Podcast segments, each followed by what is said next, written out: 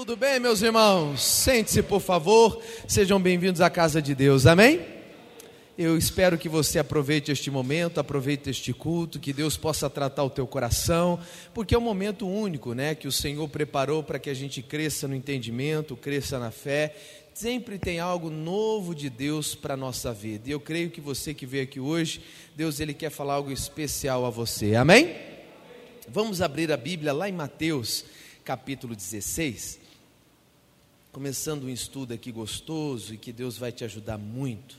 O Evangelho de Mateus, na verdade é o Evangelho de Jesus Cristo segundo Mateus, né? Capítulo 16. Mateus 16. Mateus capítulo 16, o versículo é o 13. Às vezes nós precisamos parar um pouco e dar atenção à voz de Deus para podermos descobrir, né? Qual é o nosso propósito. Preste atenção para você não perder isso. Tem muita gente que precisa despertar para a vida.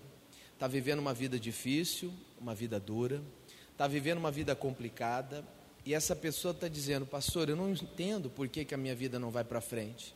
Pastor, eu não entendo por que, que eu não consigo avançar. Você precisa descobrir o seu propósito. Você precisa descobrir para que você nasceu. Ainda que você diga, pastor, a minha vida é tão dura. Não, não tem que ser. Você pode ter nascido na pior família, você pode ter nascido nas piores circunstâncias, mas há um propósito de Deus na sua vida. Amém, gente? Amém, pessoal? Nunca, nunca será surpresa para Deus aquilo que você faz. Deus nunca vai olhar para mim ou para você e pensar: caramba, se eu soubesse que ele ia ser assim, eu nem teria feito nascer. Caramba, se eu soubesse que ele ia falar isso, que ele ia fazer tal coisa, eu jamais permitiria que ele nascesse. Meu irmão, nada disso. Jamais. Não há surpresa para Deus quando te criou. Naquilo que você faz hoje, Ele sabe, Ele entende, porque nada foge do controle de Deus. Mas o que, que acontece? Às vezes nós não entendemos o propósito, nós não compreendemos. Tem tantas pessoas perdendo esse entendimento. E aí estão dizendo assim: eu não sei por que, que a minha vida não dá certo, porque talvez você não está no rumo certo. Mateus capítulo 16, versículo 13, diz assim: E chegando Jesus às partes de Cesareia, de Filipe, interrogou os seus discípulos, dizendo: Quem dizem os homens ser o filho do homem? É importante você entender que Jesus parou para perguntar o que as pessoas estavam achando dele. Isso é para nós. As pessoas falam o que de você? Você já parou para se perguntar se as pessoas estão te vendo de que forma? Da forma que você acha, da forma que você pensa? Será que é da forma de Deus? Jesus parou e começou a interrogar e perguntar: eles estão falando o quê? Que eu sou o quê? O que, que acontece? O que, que as pessoas estão falando a meu respeito? Você já se perguntou o que, que as pessoas têm falado a seu respeito? O que, que as pessoas têm dito a seu respeito? Muitas e muitas e muitas e muitas pessoas às vezes não se preocupam com isso. Elas vivem uma vida e não se preocupam em ver se ela está vivendo a vida que Deus queria para ela. Não que você tem que estar preocupado com o que os outros falam, não é isso. Mas você tem que estar preocupado se você está no plano de Deus. Brotou no coração de Jesus um desejo de saber se ele estava no plano de Deus. É claro que ele sabia, mas ele queria ouvir. Ele queria saber o que as pessoas estavam falando a respeito dele, porque ele queria entender se as pessoas estavam observando e vendo que ele estava cumprindo o chamado. Às vezes, nós não estamos cumprindo o chamado de Deus, estamos fazendo o que a gente quer. E tem coisa pior do que isso, pastor? Tem, é fazer o que o outro quer, o que uma terceira pessoa quer. Procure ver quem é você nessa terra.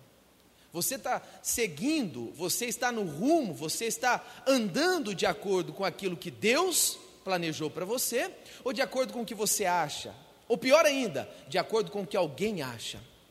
Porque tem muita gente aqui, tanto me ouvindo na mensagem, no podcast, como na igreja, pessoas que não vivem a vida dela, que não vivem a vida de Deus, mas vivem a vida do pai, da mãe, de um amigo, da sociedade, de, um, de, um, de uma pessoa da internet, de um famoso de um artista.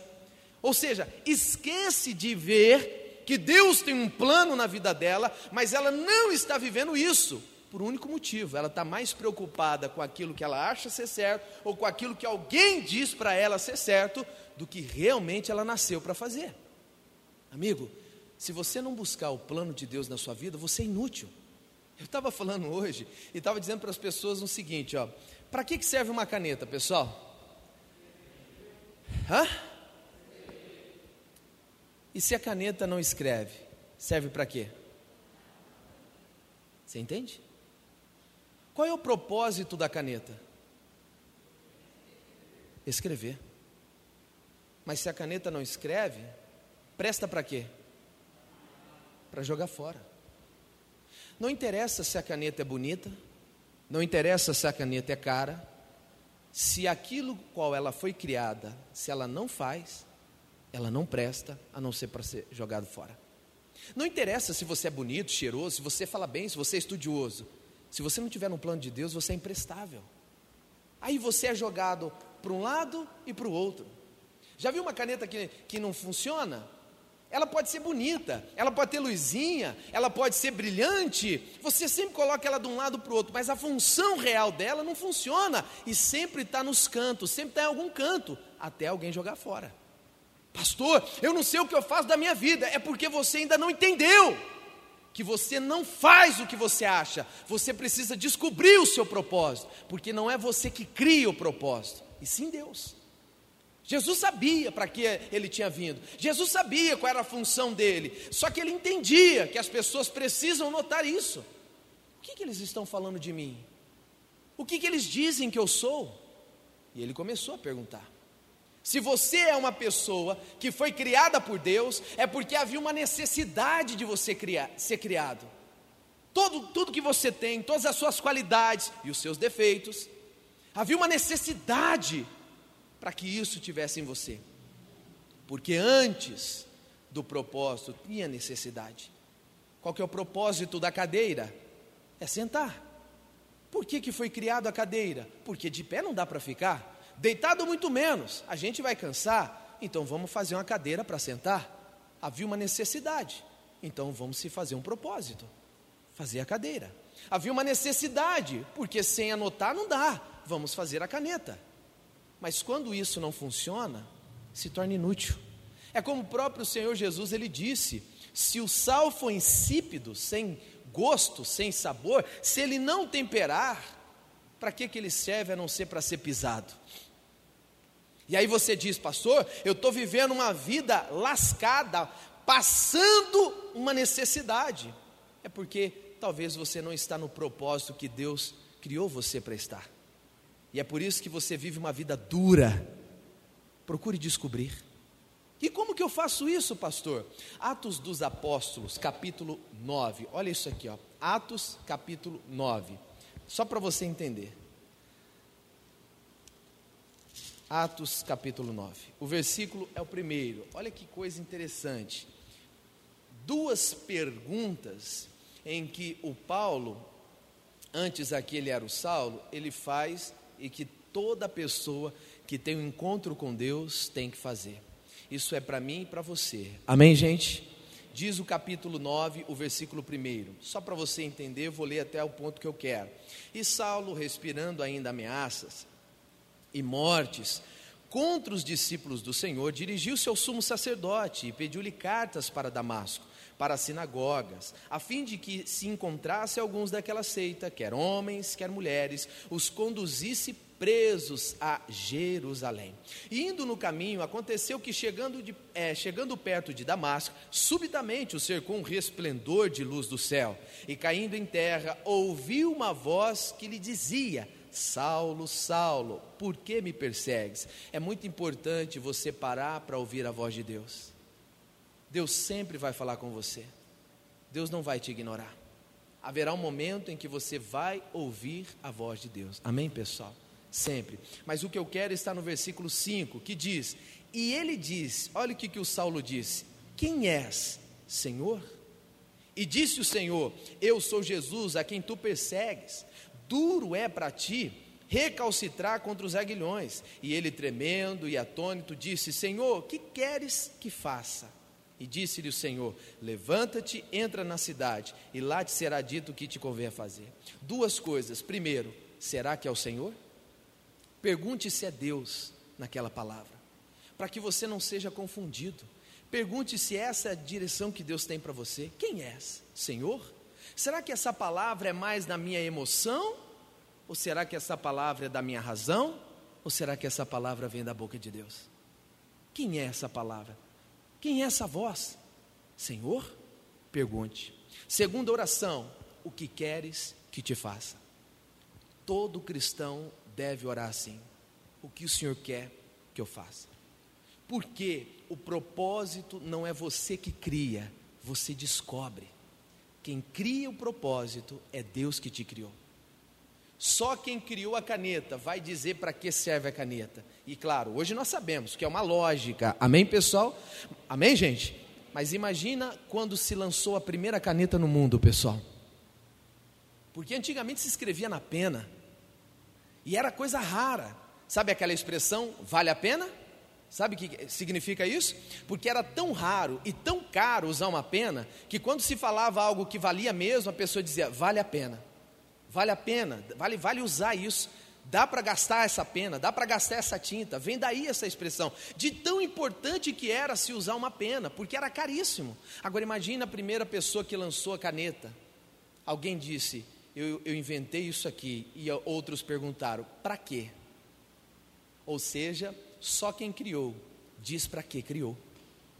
Então eu não venho dizer o que eu vou fazer, eu tenho que descobrir o que eu vou fazer e descobrir através da direção de Deus. O Saulo chega diante do Senhor, olha para ele e diz: O que queres que te faça? Pergunta para Deus o que Deus quer que você faça.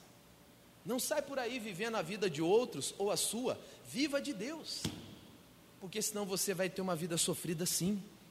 Você vai padecer, você vai achar que tudo é difícil, e sabe o que vai acontecer? Você vai desviar daqui a pouco, irmão. Você vai ficar cansado, sobrecarregado. Você vai dizer que está pesado essa vida de crente. Você vai dizer que, nossa, eu vou, quer saber? Antes eu, eu não tinha nada disso, essa coisa, essa opressão. Quer saber? Eu vou para o mundo, eu vou deixar essas coisas de igreja. Eu não quero mais saber de igreja, de pastor, de membros. Ah, não quero saber mais de nada. Eu quero curtir minha vida. Você vai encontrar pessoas assim, irmão. Mas aí você olha para aquela pessoa e imagina: o que ela viveu até então? Foi a vida dela? Foi a vida de terceiros ou será que foi a vida de Deus? Com certeza, ou a de terceiros ou a dela mesma, porque a de Deus você não sofre, não dói, é prazeroso, você entende para que nasceu, então você faz com alegria. Digam glória a Deus. O Saulo foi o maior pregador do Novo Testamento. Ele foi o responsável por a maior parte da Bíblia do Novo Testamento, irmão. Um cara que era assassino, um cara que era perturbado, um cara que era persuasivo e queria matar os cristãos, chamava o evangelho de seita, mas Deus pega um cara desse e fala com ele. E esse cara faz uma oração que muitas vezes eu e você não queremos fazer. Qual? O que queres que eu te faça? Pergunta para Deus o que Deus quer que você faça. Não saia aí fazendo, não. Diga, Senhor, o que queres que eu te faça? Eu quero estar no teu propósito, eu, quero estar na tua vontade, Deus, não na minha. Por quê? Porque na tua vontade, Senhor, há abundância de alegria. O Salmo 16, 11 fala isso. Fora dela, só é tristeza, sofrimento, a vida é pesada, é angustiante. E aí a gente quer desistir de tudo. Volta lá em Mateus. Olha o que, que Jesus faz mais. Mateus 16, agora o versículo 14. E diz: E eles disseram, uns João Batista, outros Elias e outros Jeremias ou um dos profetas. E disse ele: E vós, quem dizeis que eu sou? Jesus queria saber qual era a opinião deles a respeito de Jesus. Por que isso? Pensa comigo. Largaram tudo, deixaram família, deixaram trabalho, deixaram tudo para andar com Jesus mas o que Jesus é para eles? Como é que pode você deixar a sua vida para andar na vida de Jesus, mas você vê Jesus como? O que é Jesus para você? O que é Jesus naquele tempo para eles? Jesus quis saber: o que eu sou para vocês? Quem eu sou? Eles estão falando que eu sou isso? Ok. Estão me comparando aos grandes homens de Deus? Estão me comparando às grandes pessoas? Estão me comparando a isso aqui? Ok, beleza. Mas e vocês? O que vocês veem que eu sou?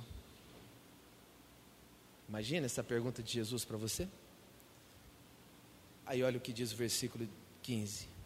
E disse ele: E vós, quem dizeis que eu sou? E Simão Pedro, respondendo, disse: Olha que coisa séria. Tu és o Cristo, o Filho do Deus vivo. Tu és o Cristo, o Filho do Deus vivo. Versículo seguinte. E Jesus respondendo, disse-lhe: Bem-aventurado és tu, Simão Barjonas, porque não foi carne e sangue que te revelou, mas o meu Pai que estás no céu. Isso é lindo, pessoal. Sabe, você pode ler sobre Jesus, você pode estudar sobre Jesus, você pode fazer a faculdade sobre temas, ver documentários sobre Jesus, mas você só vai conhecer Jesus se o Pai te revelar, se o Pai te mostrar. Ninguém conhece Jesus em sua essência sem que Deus mostre. Ninguém. Se isso acontecer, é impossível acontecer, é mais mental do que espiritual. Espera aí. Quem que eu sou para vocês? O Pedro diz: Tu és o Cristo, o Filho do Deus vivo. Jesus olha para o Pedro e diz o seguinte: Olha, não foi homem, não foi intelecto humano, não foi capacidade humana que te disse isso, foi Deus. Você percebe que você pode passar a sua vida estudando Jesus Cristo, mas você só vai ter realmente o um envolvimento com Ele quando você se aproximar de Deus, quando você tiver o contato com o Pai. Meu irmão, isso é tão sério que tem gente dentro da igreja que passa anos no Evangelho e não conhece Jesus em sua essência. Não conhece a cura que Jesus tem, a libertação que Jesus tem, a alegria que Jesus tem, e ela fala: Eu não entendo.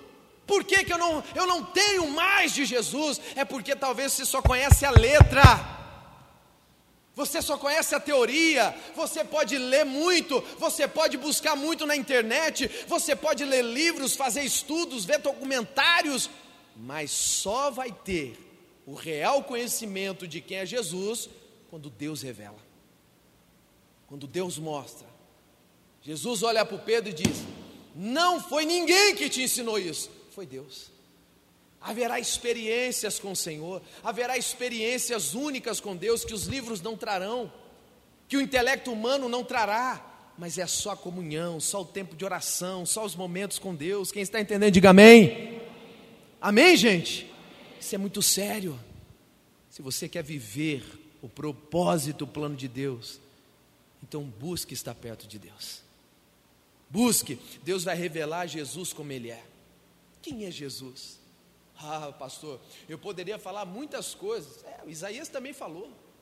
Príncipe da paz, Deus forte, poderoso. Poderíamos citar tantas qualidades. É esse Jesus que muitos aqui não estão desfrutando. Por quê? Comunhão. Buscar fazer o que Deus quer, não o que você quer ou que uma outra pessoa quer. Jesus olhou para o Pedro e disse: Olha, não foi carne, não foi sangue, não foi homem, não foi estudo, não foi faculdade, não foi nada disso que te revelou. Foi Deus. É aquele caso em que a pessoa pode estudar a vida toda sobre Jesus, mas só vai conhecer o poder o dia que ela tiver comunhão com Deus. Estava até falando hoje, como é que uma pessoa é liberta? Você já viu gente falar assim, ó, o sangue de Jesus tem poder? Você já ouviu essa expressão? Quem já ouviu, diga amém. Já ouviu, eu já ouvi.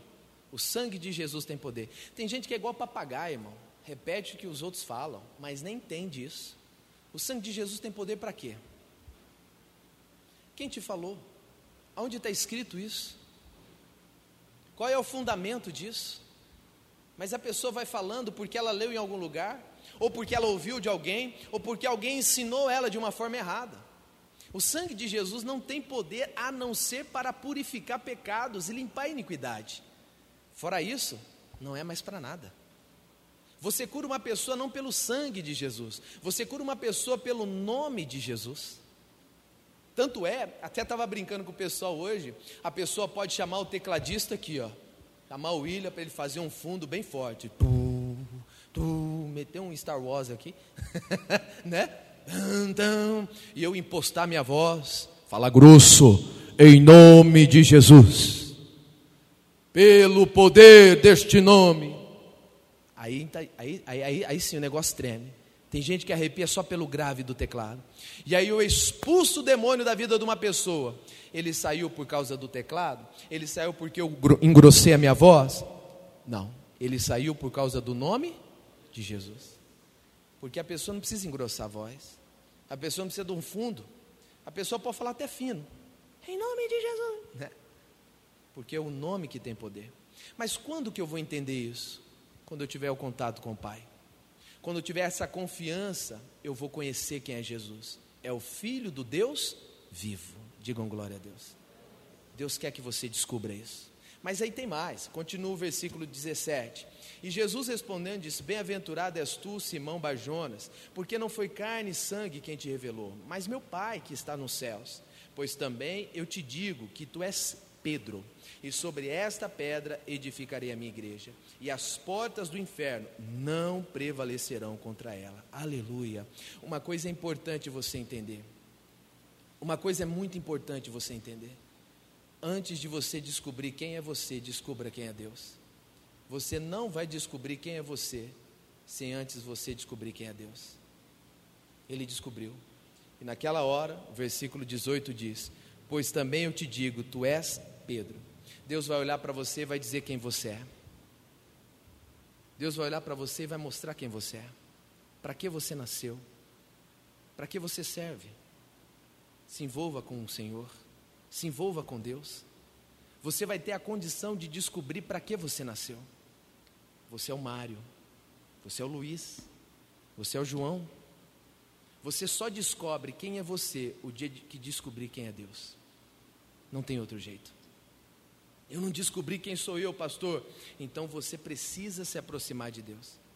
Você primeiro tem a revelação de quem é Jesus, para depois ter a revelação de quem é você. Na hora que ele disse, Tu és o Cristo, o Filho do Deus vivo, Jesus falou: Isso aí, Deus revelou para você. Agora eu vou dizer quem você é. Você é o Pedro. Nossa, Simão Barjonas. Meu Deus, você entende isso? Você vai descobrir, você vai ter a revelação de quem é você, o dia que você se aproximar de Deus e descobrir quem é Jesus de verdade, o que Ele pode fazer, o que Ele pode trazer para a sua vida, e naquela hora, o Senhor dá a você a direção, como andar, como construir a sua vida, como edificar tudo em você. E aí o Senhor dá esse segredo para Pedro, olha que interessante, pois também eu te digo que tu és Pedro, e sobre esta pedra edificarei o que, pessoal? A minha igreja. É um, é um entendimento para você, preste atenção nisso. Tem muita gente que diz o seguinte: que Pedro é a pedra, e que sobre o Pedro a igreja vai ser edificada. É mentira, não é isso que está escrito aqui. Jesus está dizendo assim, ó, presta bem atenção. Eu vou dizer quem você é: Pedro. Pedro, você é o Pedro. E sobre esta pedra, que pedra? A pedra que você acabou de revelar a pedra que você acabou de ter como entendimento. Que pedra é essa? Que Jesus Cristo é o Filho? É filho do? Do Deus vivo. Você percebe? Que não é sobre o Pedro que você edifica a igreja, é sobre a revelação que o Pedro teve. Que Jesus Cristo é o Filho do Deus vivo. É sobre isso que você vai edificar a igreja. Porque se você tirar o Pedro, a igreja continua mas tira a verdade, tira Jesus, vê se a igreja fica em pé. Não fica, pessoal. Nós estamos aqui por causa de Jesus. Nós nos reunimos aqui por causa de Jesus. Tem muita gente que fala assim: ah lá, Jesus disse que sobre o Pedro a gente vai edificar a igreja. É mentira, não é sobre o Pedro, é sobre o que o Pedro teve de revelação. E o que, que o Pedro teve de revelação? Que Jesus Cristo é o Filho do Deus vivo. É sobre esta revelação, Pedro, é sobre esse entendimento, Pedro, que eu vou edificar minha igreja. Não é sobre você, Pedro, porque você pode sair, a igreja vai ficar de pé. Agora, se você tirar Jesus, não há igreja que fique em pé. Ele disse mais, olha o versículo 18: Pois também eu te digo que tu és Pedro, e sobre esta pedra, que pedra? Revelação de que Jesus Cristo é o Filho de Deus, edificarei a minha igreja, e as portas do inferno não prevalecerão contra ela. Digam um aleluia. Você quer edificar a sua vida? Então você precisa se aproximar de Deus, entender quem é, quem é Ele, e Ele vai dizer quem é você. E aí você vai edificar a sua vida e o inferno não vai prevalecer contra você. O inferno não vai conseguir te parar. Mas você precisa se aproximar de Deus, descobrir em Jesus quem é e descobrir quem é você através de Jesus. E sobre tudo isso, Deus vai mostrar para você aonde você pode edificar o seu propósito. Qual é o caminho, qual é o rumo, qual é a direção. Você não vai andar vagando tentando descobrir, achar o propósito da vida você vai descobrir no Senhor o porquê que Ele te fez e você para que nasceu. E as portas do inferno não prevalecerão. Digam glória a Deus. Tem gente que diz, pastor, eu não entendo. Eu comecei e o negócio não foi para frente. Você tem que ver se foi para isso que Deus te chamou. Eu não entendo. Eu comecei a orar e de repente parou tudo. Você tem que ver se foi para isso que Deus trouxe você à terra. Você está vivendo o propósito de Deus ou o seu? Ou pior do que isso, você está vivendo o propósito de outra pessoa? Desperta, meu irmão. Descubra quem é Deus e você descobre quem é você. Descobriu quem é você, então Deus vai te dar a direção aonde você vai edificar a sua vida. E os, e os infernos, as portas do inferno, não vão prevalecer. Seja empresa, seja família, seja saúde, seja negócio, seja o que for. Quando Deus te dá a palavra, Ele te dá o poder para que este milagre aconteça na sua vida para a glória dele. Amém? Fica de pé, nós vamos orar. Este é o momento em que você vai falar com Deus, se aproximar de Deus e dizer para Ele: Senhor, eu preciso disso. Eu não quero, Senhor, de maneira nenhuma, eu não quero. Não quero ficar longe, não quero ficar distante. Eu quero descobrir para que que eu nasci, o porquê que o Senhor me trouxe à terra. Deus, fala comigo. Esse é o seu momento de se aproximar. Descubra quem é Jesus e você descobre quem é você. Deus te dará a revelação, Deus te dará o entendimento e mais do que isso, as portas do inferno não prevalecerão contra você. E não interessa, você pode passar por lutas, dificuldades, problemas, não vai prevalecer. Deus estará sobre a tua vida, a força de Deus estará com você e você vence toda dificuldade. Amém, gente? Põe a mão no seu coração, feche os teus olhos, liga o seu pensamento em Deus e diga comigo: Senhor Deus, este é o meu momento, esta é a minha hora, eu não vou perder a minha oportunidade. Diga, Pai, eu quero mais, eu quero a tua presença, porque eu sei que com ela eu descubro o meu propósito. Diga, Senhor, fala comigo, me abençoa nessa hora, em nome de Jesus. Abre o teu coração para Deus agora. Oh, abre o teu coração para o Pai. Se aproxime de Deus e diga para Ele: Senhor, este é o meu momento de mudar tudo na minha vida. Porque eu sei que só em Ti, Senhor, eu sei que somente na tua presença eu vou ser realizado.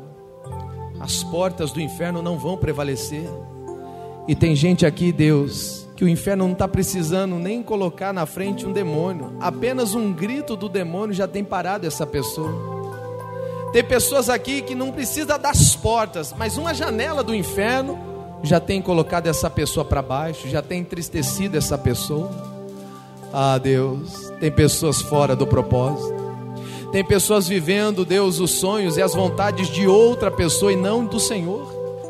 Tem gente querendo viver as próprias vontades e não a do Senhor, e por isso, Deus, ela não tem conseguido ficar de pé, não consegue avançar, não consegue crescer, está fora do rumo. Fala para ele, se aproxima de Deus agora, vença a timidez, vença, vença a frieza, abra o teu coração para Deus e diga: Senhor, este é o meu momento, Senhor. Ah, porque nada se compara a viver ao lado do Senhor. Nada se compara a estar no plano do Senhor. Se envolva, feche os teus olhos. Tire este momento para se aproximar de Deus e falar onde eu tenho errado. Deus, o que eu tenho feito, Deus, que não está funcionando. Ah, Deus, qual é o propósito da minha vinda nessa terra? Mostra para mim, Senhor. Eu faço da oração do Paulo a minha oração. O que queres que eu te faça, Senhor? Fala, abre o coração. Ou oh, rasga o coração e diga a Deus: Eu quero ouvir a tua voz. O que queres que eu te faça, Senhor? É o plano, é a vontade do Senhor, é o desejo do Senhor na minha vida. Ah, Jesus. Ah, Jesus, nós estamos orando nessa hora. Eu estou unindo a minha fé com a fé desta pessoa e eu levanto a minha voz e eu digo: mal, sai daí é essa coisa que domina esta pessoa, essa tristeza contínua, é este pensamento que coloca ela para baixo, ele para baixo. É tudo, meu Deus, que tem lutado contra esta vida e essa pessoa tem pensado que não tem mais jeito. Ah, Deus, que é uma vida fracassada que ela tem, é uma vida de derrota que ela tem. Muitas vezes ela põe a culpa em todo mundo, Deus, e ela se esquece que ela não precisa disso, ela só precisa levantar a cabeça e entender para que nasceu, buscando no Senhor, estando próximo do Senhor. Então busca agora, igreja, se aproxima de Deus agora, descubra no Senhor o propósito e diga: Deus, é isso que eu quero. Deus é o plano do Senhor nesta terra. Ah, Jesus, olha para mim nesta hora, porque eu quero a tua vontade sobre mim. E Deus, eu oro por todos agora, em o um nome de Jesus Cristo, este espírito da confusão na mente, eu repreendo, eu digo: sai daí agora. É um demônio da religiosidade é um demônio maldito que tem feito essa pessoa se esfriar na fé, é um mal que tem afastado essa pessoa dos caminhos, da direção de Deus, da comunhão. Sai, demônio, em nome de Jesus. Oh, e que a vontade do Senhor envolva esta pessoa. A Deus é de dentro para fora, Deus. Que o Espírito do Senhor envolva todos agora. Oh, porque nada se compara, Senhor. Do que viver o teu lado, Senhor nem prata, nem ouro, Senhor. Nada, absolutamente nada, Deus, dá para comparar do que está na tua presença. Fala para Ele, Senhor, eu quero isso. Oh, eu preciso disso, Senhor. Se envolva, igreja, se envolva mesmo. Este é o seu momento. Rasga o teu coração e diga isso. Oh, se envolva, fale, fale, fale. Nem prata e nenhum tesouro que Fala para ele, diga isso. Possa oferecer. Fala com Deus. Nada se compara. Não disfarça não, irmão. É hora de orar, é hora de se envolver. Clame a Deus. Aproveita o momento, igreja. Rasga o coração e diga: nem nem prata e nem ouro, nem o tesouro que esse mundo possa oferecer. Abre, abre mão dos seus sonhos. Viva os sonhos de Deus. Mão dos meus canta Oh, aleluia.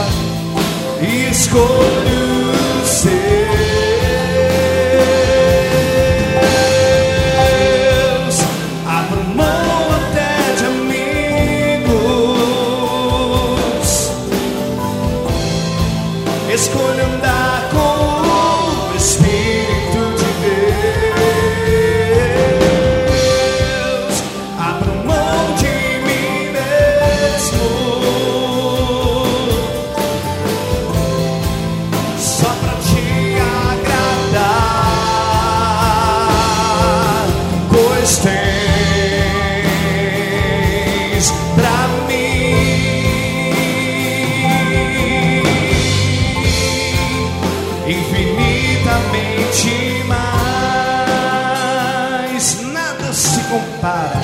Vamos declarar juntos: Nada se compara a viver ao teu lado, Senhor. Teu lado, Senhor. Nem prata e nem ouro, igreja. Diga isso. Aleluia. Nem prata e nem ouro. Nenhum tesouro. Um tesouro que esse mundo possa oferecer. Você pode dizer isso para ele? Diga: Nada se compara a viver do teu lado, Senhor. Oh, aleluia. Nem prata e nem ouro, nem o tesouro que este mundo possa oferecer. Levante as suas mãos e diga isso. Oh, aleluia. Escolho ser. Ora canta labalabacere da laba. Abro mão até de amigos. Escolho andar